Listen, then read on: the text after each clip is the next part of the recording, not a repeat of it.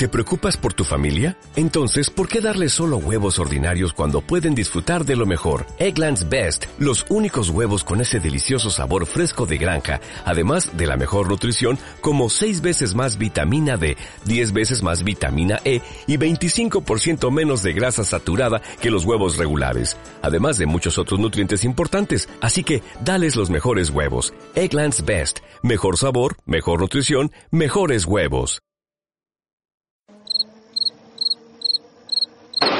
Go to the finish line, keep pushing, go to the line, keep pushing, go to the line. Ay, ay, ay, ay, ay. Why, why I can start the qualifying with the low battery?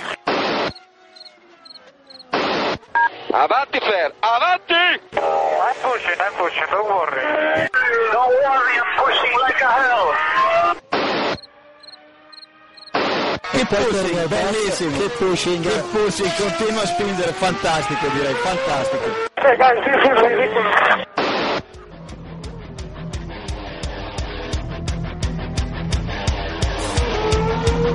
Comienza Keep Pushing, tu podcast de Fórmula 1.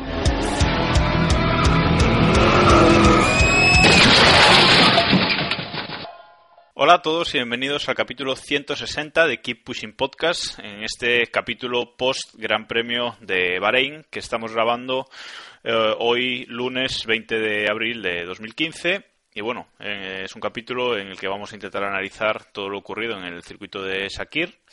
Y como siempre, lo vamos a intentar analizar con los colaboradores habituales, aunque hoy nos falta Héctor, que no ha podido venir. Pero bueno, tengo por aquí a David Sánchez de Castro. Buenas noches, David. ¿Qué tal? Buenas noches a todos y todas. También está por aquí Iván Guillán. Buenas noches, Iván. Buenas noches. Y por último, pero no menos importante, Diego Otero. Buenas noches, Diego. Buenas noches, ¿qué tal?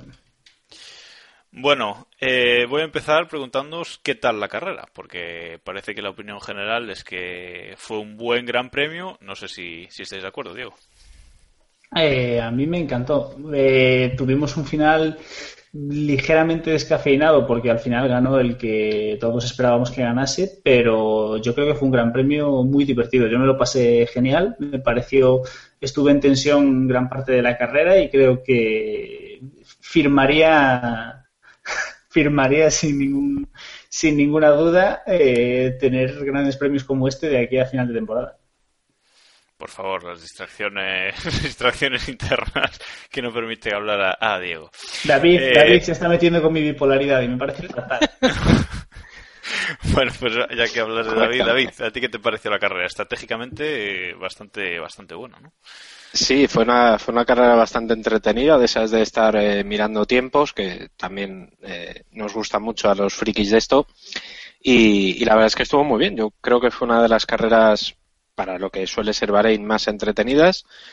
Y quizá le eche un poquito en falta lucha en pista. Pero, pero por lo demás, eh, me parece una muy, muy buena carrera. Bueno, lucha en pista, Rosberg aún, no dio- aún nos dio algo de, de lucha en pista, ¿no? Tuvimos Sí, bueno, sí, también, sí, eh. sí. Sí, pero vamos, como fue algo más lamentable y sensacional a la vez, pues Bueno, nuestros oyentes que han votado en la encuesta que ponemos tras cada gran premio, que de nuevo eh, os damos las gracias por, por participar con, con nosotros, pues el 68,5% habéis votado que, que la carrera fue divertida. Eh, y en la segunda opción más votada es normal con el 22%. O sea que bueno, que sí que fue una carrera que, que gustó. Supongo que tú también estás de acuerdo, Iván. Sí, creía que no me ibas a preguntar ya, pero sí, yo estoy bastante de acuerdo. un impasse. Yo creo que hubo mucha acción en pista, una batalla estratégica interesante, tuvimos sorpresas, aunque bueno, quizá llamar una sorpresa a lo que a lo de Vettel de hacer una parada de más por, por un problema tampoco sea mucho decir. Y el error de, de Rosberg fue lo, más significativo, así como sorpresa en el Gran Premio. Y lo único que me sobró un poco fueron las chispas famosas, ¿no? Que es espectacular, pero bueno, cuando sabes que son artificiales y que se repiten cada coche en cada vuelta, pues a lo mejor ya pierde bastante la gracia, ¿no? No sé cómo lo visteis vosotros. Bueno, yo, yo tengo que reconocer que, que, en televisión y sobre todo en este Gran Premio nocturno quedaron espectaculares. Y, bueno, aparte que también creo que el, circuito de, de Sakir también ha mejorado mucho en este segundo año nocturno en cuanto a iluminación, eh, no solo de la pista, ¿no? sino alrededores y tal. Pero sí que es cierto que verlas si todo el tiempo tan repetitivo quizás le quita, le quita parte de, de gracia, pero bueno, en esa salida de Hamilton de pit lane con Rosberg y Vettel pegándose por detrás y con las chispas saltando, eso sin duda va a ser una de las fotos de, la temporada, ¿no, David? Sí, sí, sí, sin duda. Eh, yo creo que, aunque es verdad que Iván lleva razón, que pierde un poco la gracia, ¿no? De, de verlas tan constantemente, la verdad es que las fotos que llegaron por, por agencias de, de ayer eh, eran espectaculares, sobre todo por lo que tú comentabas, ¿no? Por la iluminación, han cambiado también algunos paneles del fondo de, del circuito y, han pintado las gradas también un poco, o sea que la verdad es que en ese punto en el, Gran Premio de Bahrein han, mejorado por lo menos la estética que, le hacía falta, ¿no? Ya no parece tan tan desierto total y tan desangelado como antes. Es que de ver un gran premio de hace dos o tres años en Bahrein a ver el de ayer, visualmente me refiero, hay una gran diferencia, ¿no, Diego? Eh, sin duda. Eh, al final han conseguido que el circuito parezca un poco más atractivo. A, a, base de dejar todo aquello oscuro, pues han conseguido que no nos demos cuenta que está en el medio del desierto y en el medio de la nada. Y la, la estampa es un poco más, un poco más interesante. Eh, si, a eso lo unimos que hemos tenido la suerte o han tenido la suerte de que los últimos que estos últimos dos años por lo menos las carreras han sido divertidas pues al final eh, consiguen que engañarnos entre comillas y que este gran premio no parezca tan lamentable como lo era otras veces. Bueno pues vamos a entrar ya en materia vamos a meternos en lo que en lo que fue la, carrera en sí con una nueva victoria de, Lewis Hamilton cuarta victoria de la temporada cuarta pole de la temporada. Tercera, victoria de la temporada. Acuérdate de la, ah, de, perdón, perdón, perdón. la de Vettel. La costumbre no, no pasó nada. Eh, que la de Vettel qué dices que es la tercera victoria no la cuarta. Que es la tercera victoria de Hamilton no la cuarta Estoy un poco regular hoy. A ver, acuérdate, Jacobo. Sí, sí, sí, no, no, no, sí, sí, Malasia, Malasia, sí, no, no, no. Correcto. Disculpas, pido disculpas a los oyentes, estaba yo aquí cruzado, no, estas horas ya no. Sí, cierto, tercera, tercera victoria de Hamilton, cuarta pole de, de la temporada.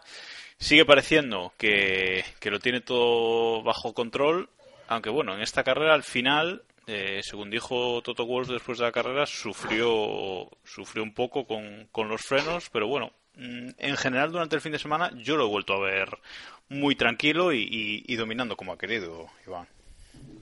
Sí, hace lo que quiere como quiere. Esa es la sensación que, yo tengo. Maneja los tiempos como, como le da la gana. Eh, en clasificación eh, escuchamos los gritos de los comentaristas al final de la Q2 y al final de la Q3, que son los momentos en los que tiene que, que hacerlo.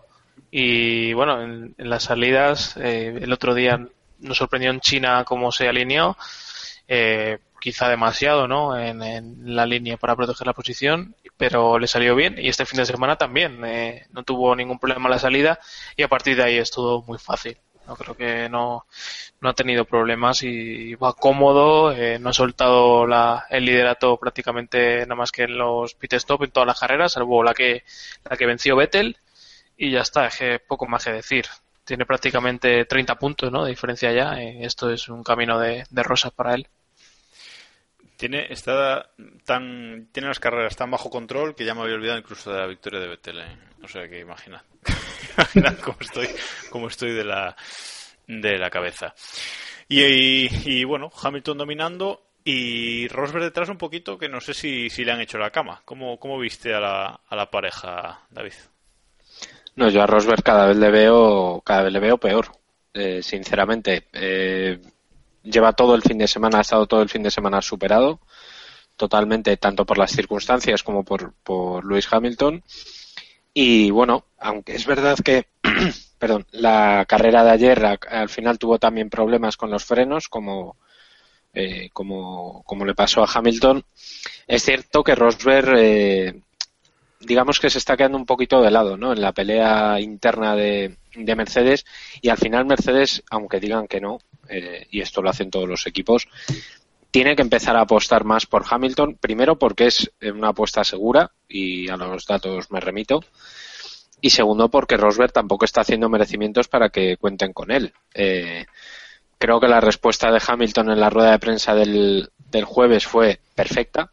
Yo hablo en la pista y es a lo que se está dedicando. Creo que no, no se puede decir nada, nada al respecto y Rosberg, pues, sinceramente, pues pavila o, o lo va a tener muy complicado. Ya lo decía la semana pasada, se le está poniendo cara de Berger al bueno de Nico. Tercero el sábado, tercero el domingo. Tiene que cambiar de marca de compresas, Diego. no estaría de más, no estaría de más que cambiase de marca de compresas, aunque, o a lo mejor que se dejase de preocupar de ciertas cosas. Yo creo que lo que a mí me resulta más sintomático, lo que más me llama la atención, es que si hoy me dicen que no va, que, que Hamilton no va a ganar el mundial, creo que pensaría antes en uno de los pilotos de Ferrari luchando por el título que Nico Rosberg. Y con el pepino que tiene Mercedes, creo que eso es bastante bastante definitorio de lo que está lo que está rindiendo Nico. No lo veo a la altura de Hamilton, que tampoco es una gran novedad. Hamilton este año está enchufado y no y Rosberg no ha tenido la suerte que tuvo el año pasado de, de que Luis tuviese que entrar a contrapié. Es decir, el año pasado Rosberg empezó con una ventaja que este año no tiene. Hamilton este año está rodando perfecto, no está teniendo problemas y está administrando sus carreras como a él más le interesa. Y ahí Rosberg tiene las de perder. No sé si Iván cree que está, no está tan lejos de, Luis o... No, yo lo tengo bastante claro. Rosberg después del final del año pasado puede aceptar que pierdas el título, pero bueno, el enfoque que tienes que, darle es, de ir a por, Hamilton este año, no preocuparte de nada más.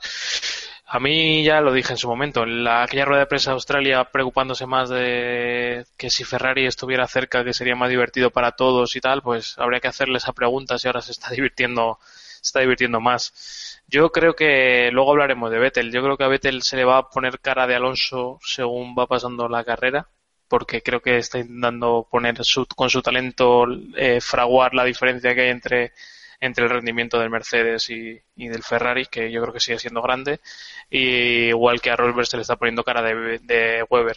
Yo eh, eh, me parece que ese es el, Incluso más, el síntoma. Sí, sí. No, es que todavía Massa o, eh, al final tenía sus días, ¿no? Y, en el día bueno Massa eh, batía a Raikkonen con facilidad, hacía la pole y, se paseaba.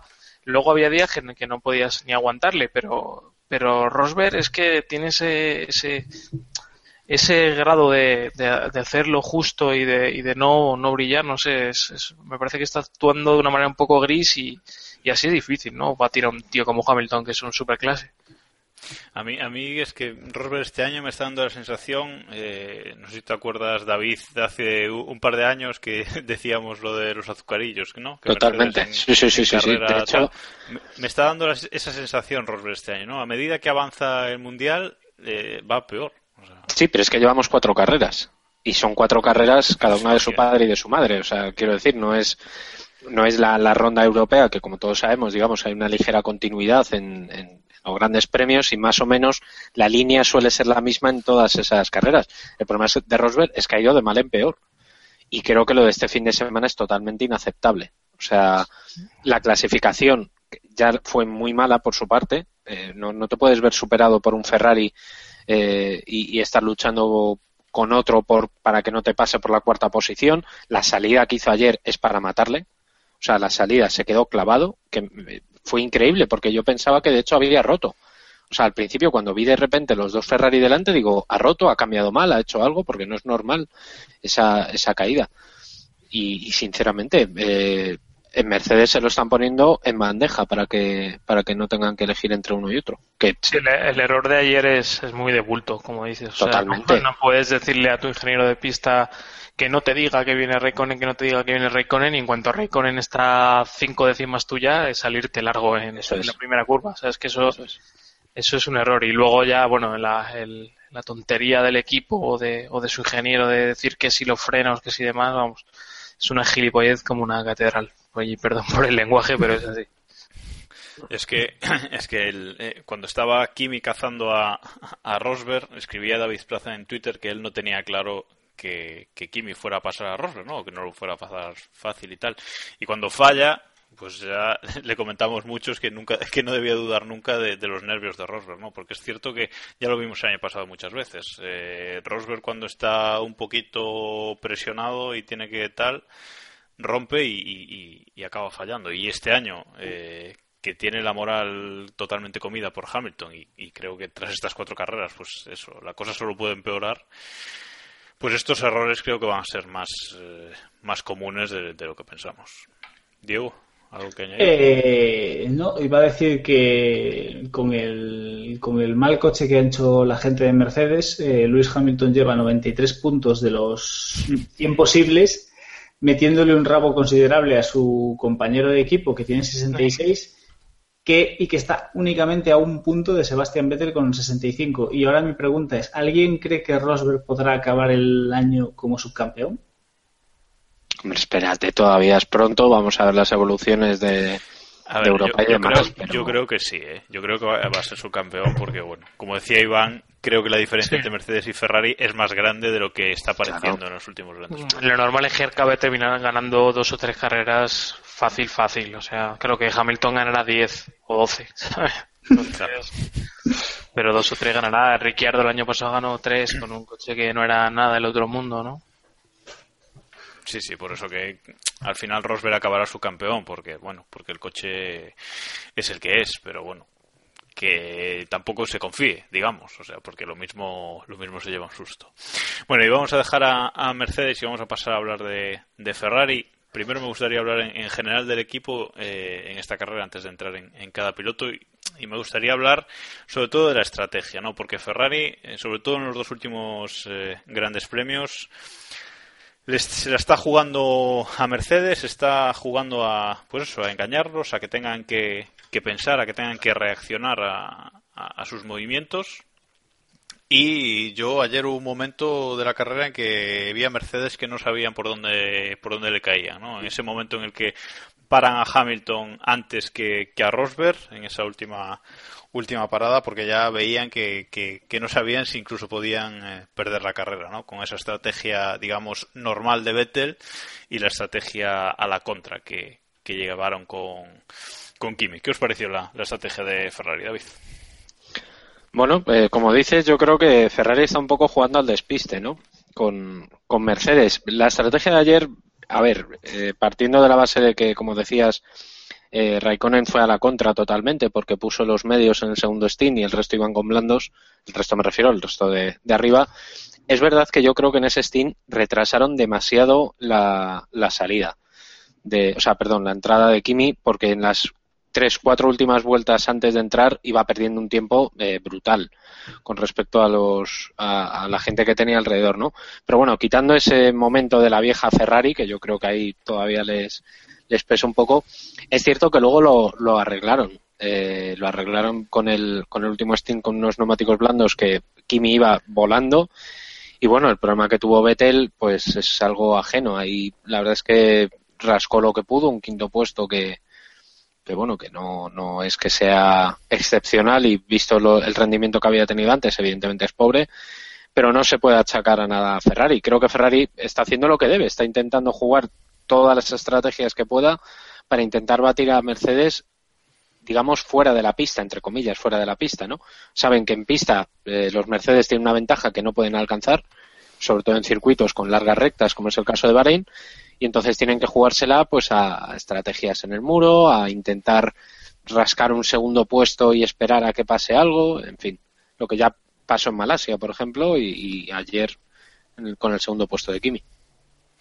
Bueno, pero eso, es algo que antes no antes no hacían, o sea, el año pasado eso no no no, antes lo el año pasado lo intentaban y les salía mucho peor, en lugar de hacer cuarto y quinto acababan séptimo y octavo, eso es así. Eh, efectivamente. Eh, nos pregunta aquí un, oyente usando el hashtag PreguntaKP en, en, Twitter. Ya sabéis que podéis hacernos todas las preguntas que, queráis todas las semanas. Eh, nos pregunta arroba Smurfdeu si habiendo hecho la última parada un par de vueltas antes, Kimi podría haber luchado por, por la victoria. ¿Qué opinas, Diego? Eh, yo lo veo complicado. Yo creo que la victoria o no victoria de Kimi dependió más del, del, problema de Vettel o del error de Vettel que del, que del haber parado una vuelta antes o después. Creo que Mercedes realmente estaba totalmente perdido y el, tuvieron la suerte de que, de que el error de Vettel les permitió concentrarse únicamente en un piloto. Y tengo la sensación de que si Ferrari hubiese podido seguir jugando a dos bandas, quizás Hamilton hubiese ganado igual la carrera, pero desde luego en Mercedes lo hubiesen pasado bastante peor que de lo que, lo, de lo que ya lo pasaron. Creo que tenemos que aplaudir a Ferrari porque han hecho un gran premio, si no perfecto, estratégicamente casi, y es algo que no habíamos visto en Ferrari, como bien, como bien decís, en yo que sé cuánto tiempo. Y, no sé, aplaudir a esta nueva Ferrari y, como, como bien dice nuestro amigo David, viva arriba Beni y que dure mucho. Correctamente. Tú también alabas la estrategia de Ferrari, eh, Iván. Sí, la pregunta del amigo Paul es, es, la misma, es la pregunta, o sea, no es una pregunta keep pushing, sino es la pregunta del Gran Premio. Eh, da la impresión de que sí, ¿no? Podría haber estado más cerca incluso de, de Hamilton, pero ¿cuánto le quedaba a Hamilton entre manos y, no estaba haciendo? Esa es otra pregunta importante que yo creo que responde la anterior. A mí me parece que si Hamilton se hubiera visto forzado a, subir el ritmo, lo hubiera podido hacer perfectamente. Quizá no ha sido, no ha sido la... Hay que, Dime. hay que tener en cuenta el, el, fallo de, de frenos que comentaba Toto Wolff al final de la carrera. Sí, sí, por eso. me da la sensación de que, de que no hubiera, no hubiera podido. Quizá hubiera estado un poco más cerca, quizá, pero no le hubiera servido. Una cosa es llegar y otra cosa es, es adelantarlo. Me parece que hubiera sido muy difícil. Que la estrategia hubiera sido mejor, seguramente, si hubiera entrado un par de vueltas antes y hubiera estado más cerca, pero tan, tanto como para ganar, yo creo que no.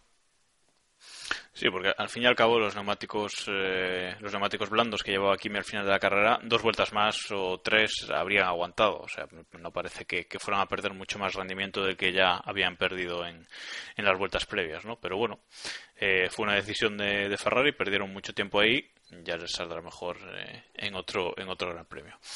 Nos pregunta también arroba Pablo Gilo que en la vuelta 12 se ve a Kimi abriendo el DRS por, por error. Si la, la, activación es manual o voluntaria, nos pregunta. ¿Y por qué ese libro de, de la sanción? Bueno, no sé si alguno quiere, quiere responder. en principio la activación es manual, hasta donde sabemos, ¿no? Sí, la activación, es la activación es manual, pero eh, parece ser que por la electrónica de, del coche o la configuración, etcétera, eh, solo está activa esa, o sea, solo tienen la posibilidad de activarlo en las zonas de DRS y cuando pueden hacerlo. Que en el pasado ha pasado bastantes veces que se ha ido la el, ese control y que han podido accederlo, acceder al, o darle el botón en sitios que no podían o en momentos que no podían. Y eso yo creo que ha pasado varias veces que recuerde y nunca se ha, nunca se ha sancionado por, por un error así. Hombre, sí, yo supongo que si lo hace de manera continuada eh, caerá sanción, pero recuerdo que hay veces que no. Es, es eh, tiene que ser cosa de Ferrari, ¿no? Porque el año pasado también eh, Alonso, me acuerdo que al menos en un par de, carreras o tres también le ocurrió esto, ¿no? De activarlo antes de o fuera de zona o incluso en alguna curva. O sí, aquí en, aquí en Bahrein un año eh, lo activó, luego no podía cerrarlo, se lo... Se lo bajaron a... Se lo cerraron el pit stop, salió, le volvió a dar y tuvo que volver a entrar en el pit stop porque había quedado atrancado. O sea que bueno, Ferrari tiene ahí algo que, mejorar un, poquito más. Y en cuanto a la carrera de, de Vettel, con muchos errores, muchas salidas de pista, no sé si es que tiene que ir tan al límite que, tiene que ir por fuera directamente, pero bueno, es cierto que, no fue una buena carrera de, de Vettel ni mucho menos y que aún encima seguramente la última salida de pista fue lo que provocó el daño en el alerón que, que finalmente le hizo acabar la carrera en, en quinta posición. No sé si tú lo ves así, Diego. Eh, yo creo que hay un poco de todo. Creo que hay un poco de que Vettel está intentando suplir la, ese, ese, ese, ese hueco que tiene el Ferrari con el Mercedes. Pues Vettel lo está intentando suplir con, con pilotaje, como en su día lo, lo hacía Alonso con Red Bull. y creo que se ha conjugado con un gran premio en el que Vettel estuvo especialmente fallón. Estuvo especialmente fallón durante todo el gran premio. Vimos durante la clasificación que salvo esa última vuelta que, hizo para marcarla, para meterse en primera línea, en general no estaba rodando todo lo rápido que Vettel los tiene acostumbrados, siendo un piloto que es especialmente eh, brillante eh, rodando a una vuelta y no sé, no sé si había algo en el setup que no se ajustaba o simplemente que, tenía la paja ese día, pero decían que había mucho viento en Bahrein, a lo mejor el viento, sabemos que el viento es algo peligroso con la Fórmula 1, a veces pasan cosas raras y... Se veía preocupados, sí. Sí, estaban preocupados, Baton se quedó en el box, no fuese a ser que pasase algo y no sé si David ve, no sé si David ve algo un poco diferente, pero yo creo que es un poco una conjugación de las dos, de la sobreconducción de Vettel y de, un gran premio especialmente fallón. Sí, efectivamente, eh, Vettel ya desde el viernes se quejaba de, del coche que iba demasiado nervioso para su gusto eh, y esto probablemente se deba fundamentalmente a dos factores, el viento, como decías, y sobre todo la pista que estaba muy sucia. Eh, creo que fue ya el, jueves o el fue el jueves o el viernes con una bueno una buena tormenta de arena sobre sobre el asfalto y dejó bastante suciedad sobre la pista, ¿no? Y luego quería comentar el, el asunto de la salida de pista de Vettel, que en realidad no dañó el alerón. Él pensaba que era el alerón, porque lo natural es que por las sensaciones que daba, le vibraba mucho, etcétera, eh, y parecía que tenía que cambiar el alerón. Y en realidad no fue el alerón, fue la parte de abajo del alerón, que es parecido pero no es lo mismo. Al raspar el suelo de, de la salida de, de la parte de fuera de la curva por donde se salió, eh, fastidió, digamos, el fondo plano del alerón y entonces notaba bastantes turbulencias. Por eso al cambiarlo se, se solucionó más o menos, porque luego Vettel siguió teniendo problemas, sobre todo un poquito de sobreviraje a la entrada de la curva y a la salida perdió un poquito de tracción y, y, no estuvo bien. La verdad es que no fue el fin de semana de Vettel, que lo vamos a ver. Sí, como que, como que dobló esos flaps que llevan por, sí, eso por debajo de, la eso, Iván.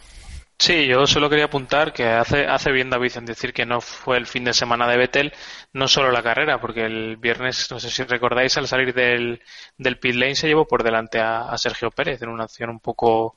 Él se quejó de, de, de, las, de los frenos, pero yo creo que fue un despiste bastante gordo.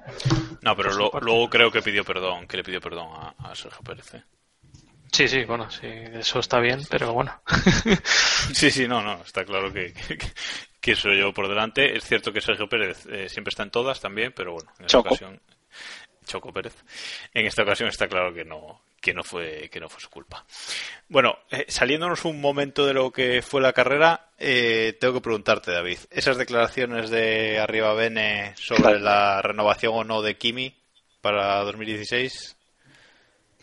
Es que yo, me parece un personaje que como personaje me, me, tiene fascinado totalmente. Eh, ayer cuando acabó la carrera, evidentemente le preguntaron a, Mauricio Arribavene que qué opinaba sobre la carrera de Raikkonen, etcétera, etcétera, y si eso le iba a dar el, el, digamos, el motivo para renovar inmediatamente a Kimi Raikkonen. Bueno, Arribavene ha dicho que tranquilitos, que lo de la renovación de Raikkonen, que acaba contrato en este a final de esta temporada y tiene la opción de renovar un año más, ha dicho que bueno, que eso de que vaya a renovar ya a Kimi, que no. ¿Por qué? Y Arribavene lo dice de una manera brillante que voy a leer ahora mismo. Hemos sido muy muy claros y lo repito una y otra vez. Le he dicho a Kimi que todo depende de su rendimiento. Ha demostrado que es un gran piloto, así que si me preguntas si merece renovar, hoy te diría que sí. Pero no quiero que se duerma, sino que quiero que se quede arriba. Es decir, lo que está haciendo arriba Bene es la táctica de la zanahoria y el burro. Le pone, pues, es básicamente eso, le pone la zanahoria al burro un poquito, eh, mira, renovar, hacer, renovación, renovación, y te lo quito. Y entonces así digamos que Kimi eh, se motiva para, para intentar mejorar, ¿no? No sé si Kimi, la verdad es que yo no lo tenía pensado así, pero parece que Kimi es ese tipo de pilotos que cuando se están jugando el contrato eh, dan lo mejor de sí y creo que no es como, como se debe ser. A mí personalmente no me parece muy profesional, pero oye, si eso significa que vamos a tener a un Kimi Raikkonen más competitivo este año, adelante. Mm, no sabemos si la zanahoria en este caso es un contrato o unas botellas de vodka, pero bueno, eso ya ponga a cada uno, sustituya a Zanahoria a cada uno por lo que... Efectivamente. Bueno, pues vamos a dejar eh, ya la carrera de la carrera de Ferrari y vamos a pasar a comentar ese fin de fiesta de Ricciardo que se unió a los fuegos artificiales con una fumata blanca eh, obligándole a estrenar ya en el próximo Gran Premio en España el cuarto motor. Diego, espectacular Red Bull, ¿eh? He hecho un. Eh, Red Bull, eh, más que en este caso yo creo que podemos decir que espectacular Renault, porque al fin y al cabo el que el motor que ha reventado es el, es el Renault. Sin duda la aerodinámica del Red Bull y, esa, y ese gusto que tienen los amigos de Milton Keynes por, por ajustar lo máximo y refrigerar lo mínimo el motor probablemente ayude a que esta unidad de potencia tan fina y, y fiable pues tenga ciertos problemas pero es una, es una cuestión interesante. Richardo tendrá. mm, ¿Cuántos grandes premios quedan? ¿14? ¿15? 15. Para 15 gran- Quedan- Tendrá 15 grandes premios y un motor. Mm, Va a estar interesante. Yo, lo, mismo, yo lo mismo me planteaba ya la, la historia como un. Corro un gran premio con el motor a tope, el siguiente se rompe, me penalizan. Corro un gran premio con el motor a tope, el siguiente se rompe, me penalizan. Y- Pero ojo, ojo, ojo que si no, que si no, que si no clasifica entre los 10 primeros, se le acumulan sanciones entre de un gran premio a otro, ¿eh? O sea que si no puede Bueno, hombre, cumplir esos tiene- 10 puestos siempre es un un- gran premio. Siempre es una, siempre es un bonito reto para Maldonado conseguir quedar siempre por de, que por penalizaciones salir por detrás de, de Richard en esta situación. Hombre, Correcto. que oye, eso eso Red Bull quizás se lo puede permitir. Ahora, McLaren no sé si se podría permitir esa estrategia porque no sé si daría cumplido cumplido esos 10 puestos de, de sanción en cada premio. Bueno, Bueno, y no sé si Honda de- tendría tantos motores. fuera, fuera de, de bromas, pasamos a, a hablar ya de, de McLaren, porque bueno, al fin y al cabo Red Bull, pues eh, sí, acabó la carrera en, en sexta posición, rompiendo motor, pero bueno, fue una carrera, creo que estamos de acuerdo, bastante discreta, ¿no? De, de Red Bull, David. Sí, sí, no, mucho. La verdad es que Red Bull fue- es la sombra de lo que fue y, no, no sé exactamente si es solamente por motor, porque sinceramente ese coche no es tan fino como, como el de otros años. Eh, me refiero el chasis. Y vamos a ver en circuitos donde ya están más trillados como Barcelona, eh, vamos a ver el rendimiento que dan.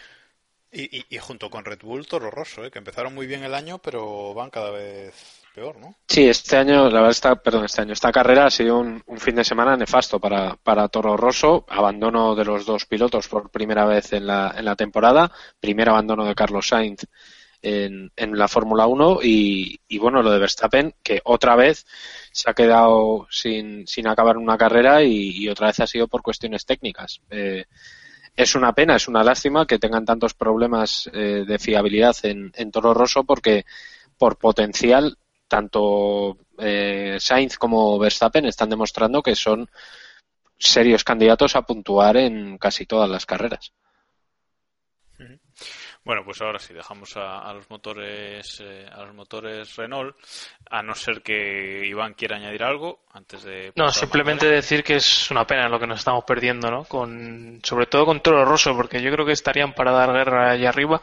Ya lo han mostrado en algunas carreras. Sainz había hecho una clasificación que según él tampoco había sido nada del otro mundo, pero le había valido para entrar en, en Q3. Me parece que, que lo está haciendo muy bien y Verstappen también, aunque este fin de semana tampoco haya podido brillar mucho.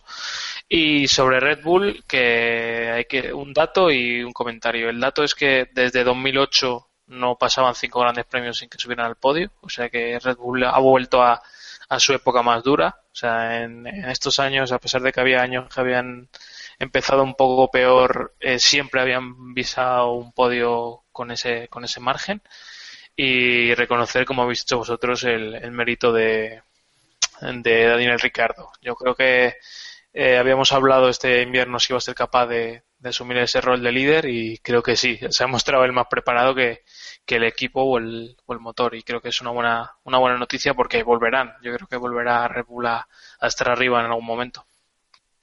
Sí, antes o después eh, deberían volver. Hay que tener en cuenta que tras Mercedes, Ferrari y Williams, que son los tres equipos más fuertes de, de la temporada de momento, Dani Ricciardo es el séptimo clasificado en el Mundial de, de pilotos, o sea que bueno, algo, algo estará haciendo, haciendo bien. Bueno, y pasamos a McLaren. Ya comentábamos antes eh, ese, ese fin de semana soñado, entre comillas, de Jenson Button, que creo que dio 15 vueltas en unos libres, 14 en otros eh, y poco más. Eh, rodó en, en este Gran Premio. Parecía que el domingo iba a poder correr después de que la de que el equipo le pidiera permiso a la, a la FIA para dejarlo correr, ya que el sábado no había dado ni, ni una vuelta, pero eh, a, poco, a pocos minutos de abrirse el, el, pit lane ya veíamos el McLaren apartado hacia, hacia una esquina del box de McLaren, que eso tampoco lo entendí muy bien, ahora lo, lo comentaremos, y no pudo, no pudo ni siquiera iniciar la, la carrera. Y por su parte, pues eh, Fernando Alonso haciendo una carrera Mm, bastante buena y luchando pues con los, con los coches de atrás, pues logró acabar decimoprimero a, a cuatro segundos, creo, de, de los puntos. Y bueno, eh, poquito a poco, McLaren sigue mejorando, es, es evidente que, que, están mejorando. Y bueno, veremos si en España dan un saltito más o, o no. Pero bueno, empecemos por, por Jenson Button. David, eh, ¿por qué ese coche arrinconado en una esquina del box? Estaban enfadados con él. Yo tampoco lo entiendo muy bien. Eh, fue una cosa bastante surrealista. El viernes ya rompieron el primer curfew de, de la temporada. Creo recordar que es el primero o el segundo, no, no lo tengo no, claro. El, el, primero no es. El primero no es, ¿no? Bueno, pues. No sé cuál es, pero el primero no es. Rompieron otro. ese toque de queda que tienen los mecánicos para trabajar con el coche, precisamente porque el, el coche de, de Baton no, no, estaba rindiendo, problemas electrónicos durante todo el fin de semana.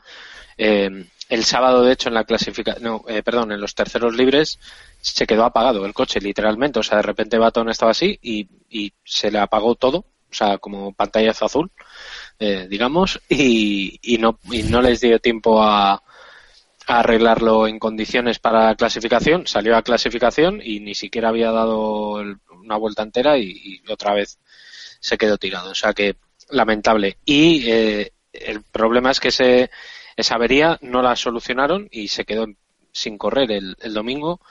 Eh, prácticamente cuando ya estaba Baton montado en el coche le dijeron que no, que no salgas, que, que te quedas en, en, pista, o sea, en el box, que se dedicó a tuitear la carrera, como hicimos casi todos. Eh, fue una cosa muy, le dieron muy un toque de atención, ¿no? Porque de repente desapareció. Sí, o se le acabaría la batería, o le diría a la Michibata, oye, tú hazme un poco de caso, hijo puta, o yo qué sé, ¿sabes? Las típicas cosas que pasan. Bueno, nos dejó, nos dejó algún, palo, algún palito maravilloso a, a Rosberg antes de, de, de cortar la comunicación. Sí, la verdad es que ah. estuvo bastante, bastante galáctico, ¿no? Decía eh, Eloy, nuestro, nuestro amigo Eloy, que, que si tiene que, que por él que no corra nunca vato, ¿no? Y que, y que se quede comentando las carreras por, por Twitter. O sea que bueno, dio, dio espectáculo fuera de, de la pista también. Y en cuanto a la carrera de, de Alonso, Iván, ¿cómo, ¿cómo ves al McLaren? ¿Lo ves eh, una evolución clara? ¿Crees que en España darán ese saltito más? Es de esperar, ¿no? Que sigan mejorando. A mí el, el coche sí que tiene, viendo la Sonboard, que este fin de semana sí que he podido seguir un poco más de cerca y con cierto operador móvil puedes, bueno, operador móvil o fijo, puedes ver la, cámara on board que te da la gana. Eh, yo creo que se, se puede apreciar bastante. La, la lucha con Massa era, era bastante clara y, y luego con Sainz y con, y con los Red Bull, eh, Alonso tiraba las, en las curvas, frenaba mucho más tarde, tiraba el coche, que es un método un poco de, de, ahorrar combustible, ¿no?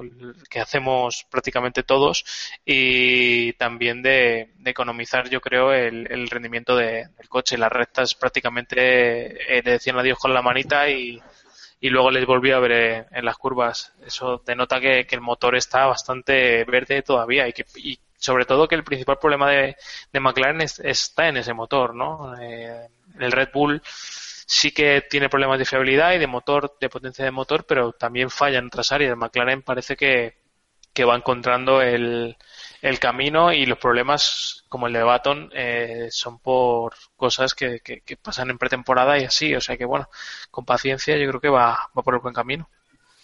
Sí, parece, parece claro que el principal problema de la McLaren es, es, el motor, ¿no? Porque este fin de semana, es lo que tú dices, vimos que, que en las curvas o cuando lo adelantaban, pues permanecía y unas cuantas curvas o incluso algunas vueltas detrás de, de los coches de delante, ¿no? Usando, usando el, el DRS y, igualando casi la velocidad punta de, de, los coches que le pasaban durante el tiempo que, que podía, pues en, en, las curvas, pues le aguantaba bien a los Ferrari, le aguantó bien a los Williams, con lo cual parece que el coche malo no es, eh, Diego.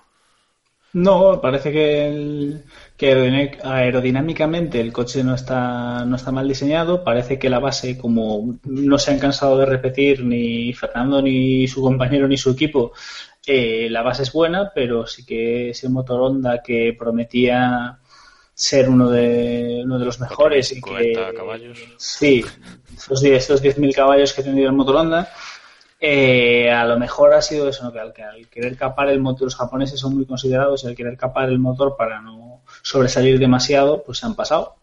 Pero lo que está claro es que hoy, hoy, por hoy el, el, gran problema y el gran cuello de botella del McLaren es el motor. Es decir, el día que esa unidad de potencia funcione como debe funcionar y, y rinda, ya no digamos la mejor, pero sí que rinda al nivel del resto, McLaren debería estar en el medio del pelotón. A partir de ese momento, pues podremos empezar a valorar si donde más eh, hace falta mejorar será en el monoplaza, o sea, en lo que es la, el chasis o en el o en, el, en la unidad de potencia. Pero hoy por hoy es bastante obvio que el, que el chasis está a años luz del nivel que tiene esa unidad de potencia de Honda. Bueno, pues eh, yo ya había dicho que creía que McLaren eh, conseguiría sus primeros puntos en España. Una ronda rápida. No sé si habéis cambiado de opinión, David. ¿Conseguirá McLaren puntuar en España? Eh, no. No, no, yo creo que no. no tú te mantienes, ¿no? No, no, no, yo me mantengo con mis 13 que todavía les quedan un par de grandes premios para, para puntuar. Par 3. Diego. Yo como no recuerdo lo que dije, voy a decir que no. Vale. Iván. Yo creo que sí. Yo me parece que, que, es un circuito que tienen muy trallado y que, y que bueno, les puede ir bien. Van a, no van a tener que preocuparse del setup, ¿no? Que por lo menos. Pero el problema, pero ellos tienen pilotos, esto no es Lotus. A ver, el setup no es, el problema no es el setup, el problema son otras cosas. Correcto. Bueno, se viene, se viene un doble abandono por viento de McLaren en Barcelona, seguramente. Bueno, y vamos a, a acabar de, de comentar el Gran Premio Hablando de Roberto Meri y de, y de Will Stevens, o como le llama David, eh, la gran cabeza, o algo así. Eh, bueno, ¿puede haber sido esta la última carrera de, de Meri en, eh, en la Fórmula 1, David? Pues hombre, esperemos que no, pero, pero puede que sí. Eh, Roberto tenía, digamos, contratado, entre muchísimas comillas, o por lo menos ha palabrado los cuatro primeros grandes premios de la, de la temporada con Manor. Y a partir de aquí es una incógnita. En el momento en el que llegue eh, un piloto con un maletín de 10 millones de euros, eh, estos son palabras de Mary, se lo van a quitar. Y el asiento de Manor que tiene Roberto Meri, de momento está en subasta. Es así, es un equipo que necesita dinero, es un equipo que mm, por unas cuestiones meramente de supervivencia puede sacrificar a Mary para, para subir a un piloto de pago y recordemos que hay pilotos con dinero que están por ahí pululando en ahora mismo sin asiento o por lo menos fuera de la Fórmula 1. Me viene a la cabeza Van der Garde, Alexander Rossi, incluso podríamos ver la hipotética vuelta del mítico Max Chilton, no sé, o sea, tenemos, hay muchos ejemplos de, de pilotos Ojo, con dinero que podrían... un equipo Steven Chilton podría puede ser lamentable y sensacional, como he dicho antes, sería, sería eso, sí, sí. Pero bueno, por lo menos yo creo que Mary eh, ayer no se mordió la lengua, ya dijo, eh, creo que le preguntaron, típica pregunta de periodista español para darle aceitito y que no se mosquee, le dijeron, Roberto, ¿el coche es consistente? Y Roberto Meri contestó, sí, es consistentemente lento. Bueno, además es eh, raro lo que está pasando con, con Mary, ¿no? Parece que tiene un coche que cuyo motor es eh, mínimo 5 kilómetros por hora más lento que el de que el de Stevens y Stevens se lleva metiendo candela eh, pues un par de carreras eh, por lo menos y además eh, hoy Stevens ha tenido a bien eh, poner un tweet como mofándose de, de Roberto Meri y usando el hashtag 44 segundos, ¿no? Como diciendo que esa es la ventaja que, que ha tenido en este gran premio con respecto a, a Roberto Meri. Muy mal gusto, ¿no, Iván? Sí, me parece que, no sé, tampoco ayuda mucho eso, sobre todo en un equipo como, como Manor que, que está progresando y que, que Roberto y él están trabajando para, para que mejore el equipo. Bueno, por lo menos eso se, se dice de, de- cara a la, a la galería. Eh, Roberto también tuvo unas palabras que a mí me sorprendieron un poquito en el Drivers Parade cuando dijo que su compañero le había, cuando le preguntaron que su compañero le había superado y soltó que, que bueno, que habían decidido enfocar el desarrollo del coche por, por lo que él estaba diciendo y que a su compañero de equipo obviamente le había parecido bien, como diciendo, ¿sabes? Mi compañero es incapaz de, de sacar esto adelante. No sé, por lo menos esa es la lectura que, que yo le hice cuando lo oí. Tampoco me, me pareció muy apropiado, pero bueno, al final yo creo que ellos saben que, que el uno y el otro están ahí eh, circunstancialmente me refiero a que Stevens sabe que el día de mañana puede llegar otro otro piloto y supongo que para su caché ganar un tipo como Mary le, le supone un, un acicate bastante importante y querrá presumir de ello, pero me parece feo, evidentemente. Bueno, a partir anunciamos que a partir de ahora vamos a usar el hashtag 44 segundos para todo, para meternos con Stevens sobre todo. Que es un tiempo muy razonable para ciertas cosas. Que es un tiempo... Eh, Eh, sí, ¿eh? para dar Sí. una vuelta a Monza, por ejemplo. Por ejemplo. y por cierto que ha borrado el tuit, ¿no, David? Sí, ha sido tan sucio y tan cerdo y desde aquí exijo al sórdido que le dé puntos eh, por borrar Sí, el sí, que se los dé. ¿Cuánto ha tardado en borrarlo? ¿44 segundos? Posiblemente. Menos mal que nuestro amigo nuestro amigo Pereira le ha hecho un pantallazo antes, por tanto Correcto. lo tenemos. Podéis verlo en, si entráis en el Twitter de, de nuestro amigo Pereira, que el, su usuario es arroba Pereira-FC, si queréis ver el tweet eh, original de, de Stevens. Bueno, y vamos a dejar eh, ya aquí el análisis del Gran Premio, simplemente eh, repasar las votaciones que, que habéis hecho de los mejores pilotos. Habéis votado como los tres mejores pilotos del Gran Premio. Ojo aquí, al mejor piloto del Gran Premio, a Kimi Raikkonen, con el noven- el 96,3% habéis votado por él. El segundo mejor, Lewis Hamilton, el 90,7% habéis votado por él. Y el tercer mejor piloto, que no lo entiendo, pero habéis votado a Nico Rosberg, con el, 20 el 29% de, de vosotros habéis votado por, por Nico Rosberg. Increíble. Ya está bien de copiar y pegar la clasificación. Eso. Sí. Eso, un tironcito de orejas. Y en cuanto a los equipos, habéis votado al mejor equipo a Mercedes, un 90% de vosotros habéis votado, y segundo mejor equipo Ferrari con eh, el 87%. O sea que bueno, aquí poca pocas sorpresas, vamos. Ahora vamos a ver si el mundialito nos da alguna sorpresa más.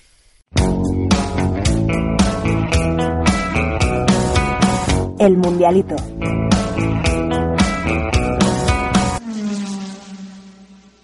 Vamos ahora con nuestro mundialito, ya sabéis, ese, ese mundial particular que tenemos en, en Keep Pushing, el que damos 3, 2 y un punto a los eh, pilotos que nos han parecido los mejores del Gran Premio y menos uno al que nos ha parecido el eh, peor. Así que vamos a empezar por esto y luego decimos los premios de, de los oyentes.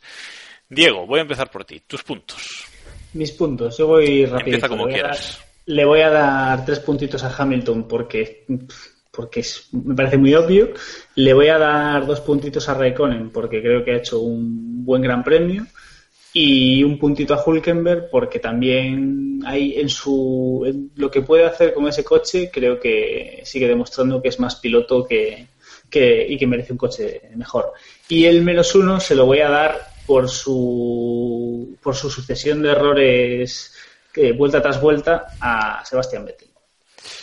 Que ya está bien de que vaya el líder del mundialito. Eh, Iván, Yo le voy a dar eh, tres a Hamilton y voy a ser alternativo como siempre. Le voy a dar dos a Ricciardo y uno a Grosjean. Está el, para, el parabólico. El parabólico. ¿Y el menos uno? Ah, y el menos uno a Rosberg. No hay piedad. No habrá paz para los malvados. Sigue, sigue Rosberg hundiéndose en la clasificación que ya entra en la zona de puntos negativos. Bueno, eh, David. Correctamente, iba, iba a caer más. Eh, tres puntos. Sí, esto es así. Tres puntos para Hamilton, dos puntos para Kimi Raikkonen y el punto se lo voy a dar a Valtteri Bottas, que sin ruido acabó cuarto. Se habla poco de Valtteri Bottas. Y el menos uno, por supuestísimo y con muchísimo orgullo y satisfacción, se los voy a dar a Nico Rosberg. Ahí estamos. Bueno, pues yo también le doy los tres a Hamilton, le doy los dos a, a Kimi, le voy a dar uno a Hulk, vamos, que le he copiado los puntos a, a Diego, y el menos uno también se lo voy a dar a Vettel porque fueron demasiados errores eh, consecutivos en, para un piloto de, de su nivel. Así que Cabe destacar que, en estos momentos Rosberg está por debajo de Maldonado en la clasificación de la... A eso, a eso voy. Eh, la clasificación queda con Hamilton, que recupera la primera posición con 31 puntos, seguido de Vettel con 18 y tercero, ojo, Verstappen con 14. Ahí está el criterio. Por abajo, Sergio Pérez con menos 7 y eh, empieza a plantarle batalla Nico Rosberg con menos 3 y Maldonado con menos 2. Ahí, ahí estamos. Ojo que Stevens todavía no está, no está en la zona negativa y hoy se lo habría merecido. Mm, creo que nos hemos olvidado un poquito de él, pero bueno. Vale, eh, y ahora en cuanto a los premios que dais nuestros oyentes, en esa encuesta que ponemos tras cada gran premio, le habéis dado el bandera negra al peor piloto del Gran Premio A, aquí sorprendente, Pastor Maldonado. un 31,5% de vosotros habéis votado por él. A ver, se salió en la vuelta de formación, que eso... Joder, Cuidado, se habla poco también de eso, ¿eh? O sea... Sí, no hemos hablado, pero vaya tela. A ver, que, no, se, que no, se, lleva a nadie por delante. Eso, Maldonado, eso ya, ya deberían darle un punto, pero positivo, solo por eso. Ojo que se viene la sorpresa. Premio Mansell al más pasional y agresivo del Gran Premio para Nico Rosberg. El 55% de, de vosotros habéis votado por Rosberg. Bueno, estáis confundiendo quizás pasional con llorón, pero bueno, está bien. Está bien que cada uno y el premio Prost al más inteligente y calculador, aquí creo que no hay sorpresa, es para Kimi Raikkonen eh, con un 59% de los votos.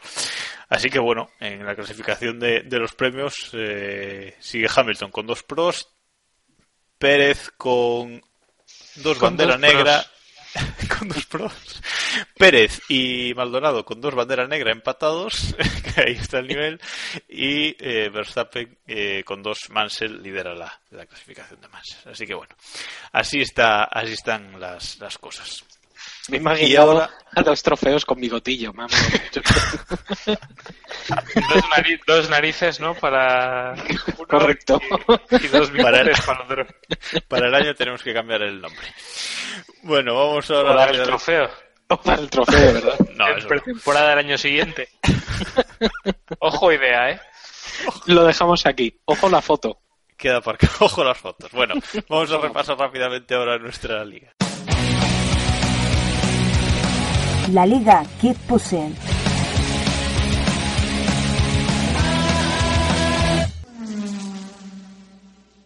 Y ahora vamos a repasar eh, rápidamente nuestra liga Keep Pushing, esa liga que tenemos en el Grand Prix Predictor de Autosport, que si queréis participar con nosotros podéis entrar en nuestro blog keeppushing.wordpress.com y en la columna de la derecha tenéis ahí un enlace bien rojo en el que os explicamos cómo, cómo uniros a, nuestra liga, a nuestra, una liga en la que somos ya 100, 156 eh, participantes y que lidera Frenando High Voltage ojo ahí, con 368 puntos. Eh, en segunda posición está HT Competition, joder con los nombrecitos este año, chavales, con 349 puntos.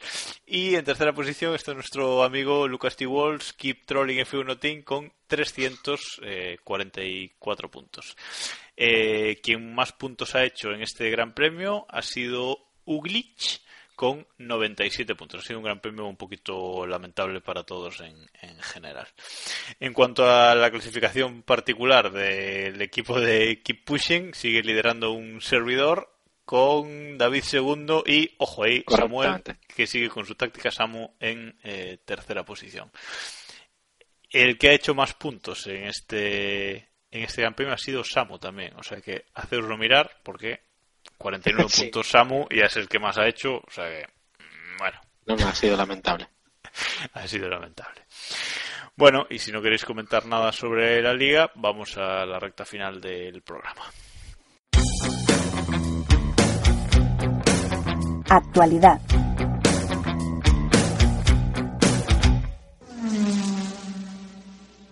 Vamos ahora a repasar un poquito la actualidad, eh, muy brevemente, porque ya nos vamos de, tiempo. Eh, así que, bueno, simplemente un par de noticias. Eh, vamos a empezar con dos rajadas, que Baton ha rajado de Rosberg y Trulli ha rajado de Alonso. ¿Quién me lo resume? David. yo, lo de Baton y Rosberg no lo trabajo, yo me dedico a... Te toca Iván después. Trulli Alonso, cuéntanos. Iván. Enciende el micro, Iván. Iván, el micro. Pero si está preguntando por Trulli Alonso. Claro, estoy preguntando por Trulli Alonso. Ah, vale, pues no pasa nada. que Dios mío, vale. Iván enciende el micro. David enciende la cabeza. Ya, eso es tarde. Eh, el señor Vinícola ha dicho que el empresario bodeguero, perdón, eh, ha dicho, perdón, es empresario bodeguero. Esto es así. Esto es así. Ha dicho que Alonso siempre quiere el equipo solo para él, que bueno, prácticamente le ha acusado de egocéntrico y de que, de que bueno, de que sin, si el equipo no está a su gusto, pues que empieza a rajar y empieza a quejarse y etcétera, etcétera. Vamos, un poco lo que ya había dicho Niki Lauda hace, hace dos semanas. Pero ¿a qué ha empatado Trulli, no? Esta es la pregunta que hay que hacer. Sí, sí, o sea, Trulli tiene una victoria en, en Fórmula 1 y es piloto de la Fórmula E. Con eso, y tiene vinos. Es que con eso ya lo digo todo. En fin. Eh, vale, y en cuanto a Baton y Rosberg, Iván.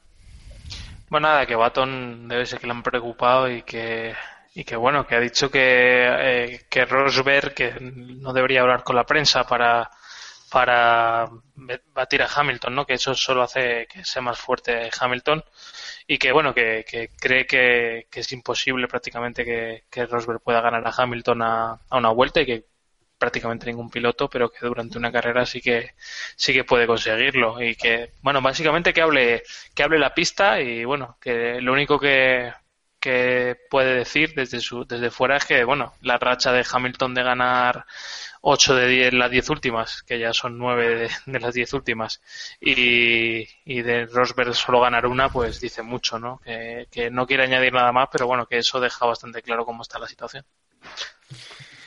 Bueno, por otro lado, eh, Eccleston y los equipos de la Fórmula 1 siguen hablando de cómo va a ser la Fórmula 1 en 2017. Creo que van tarde ya, pero bueno. Y eh, sigue, Eccleston sigue con la idea de llegar a los 1000 caballos de potencia. Supongo que en cuanto a marketing eso le, le gusta. Pero bueno, parece ser que ahora ya no piensan en los V8, sino en mantener los V6 y llevarlos a 1000 caballos de potencia. Y creo que ha comentado Toto Wolf que, sería tan simple como abrir el grifo de la gasolina. No sé qué te parecería esto, digo. esto ya es una es la, la huerta es el problema de todo esto está en que están, están hablando de los mil caballos por una cuestión meramente publicitaria y que estoy tengo bastante claro que no que no va a afectar realmente a, a lo que veamos en pista, de que hasta que alguien se siente de una vez con un papel en blanco y se ponga a decidir cómo leches arreglar esto y reconducirlo para que vaya en un sentido u en otro. Que puede ir a peor.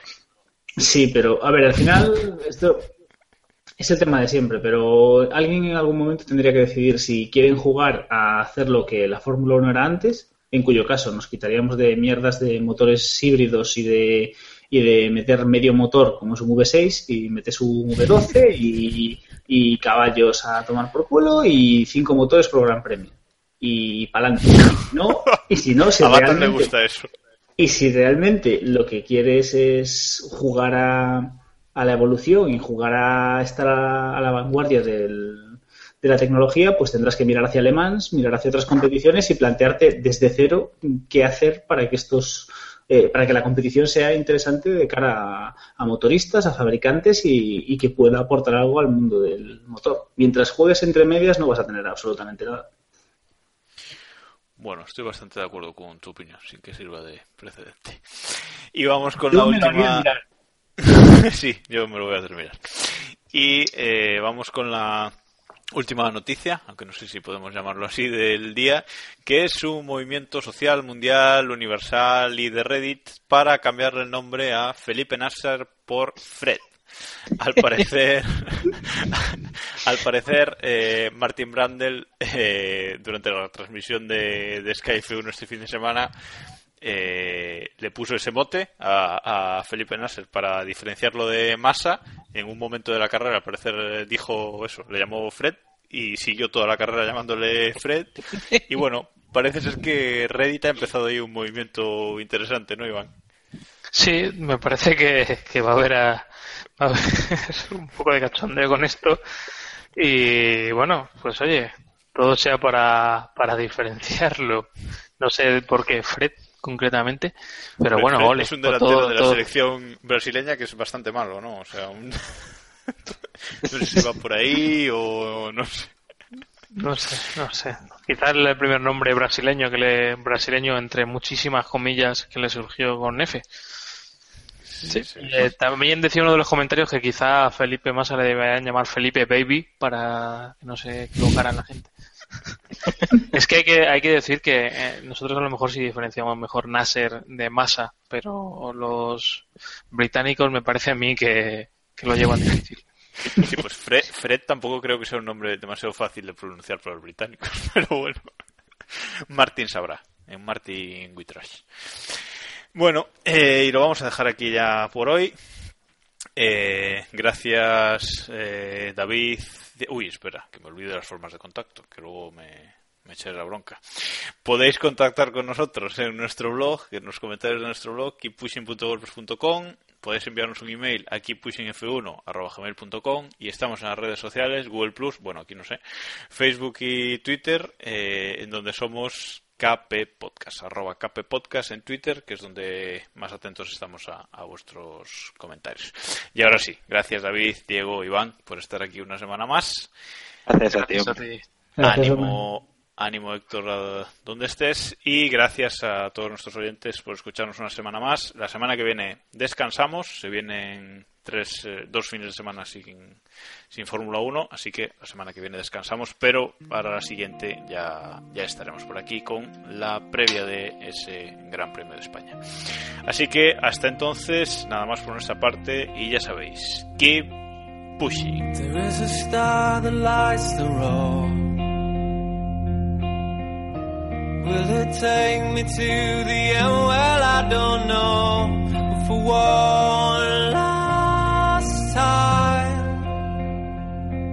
I'll take this ride and just drive.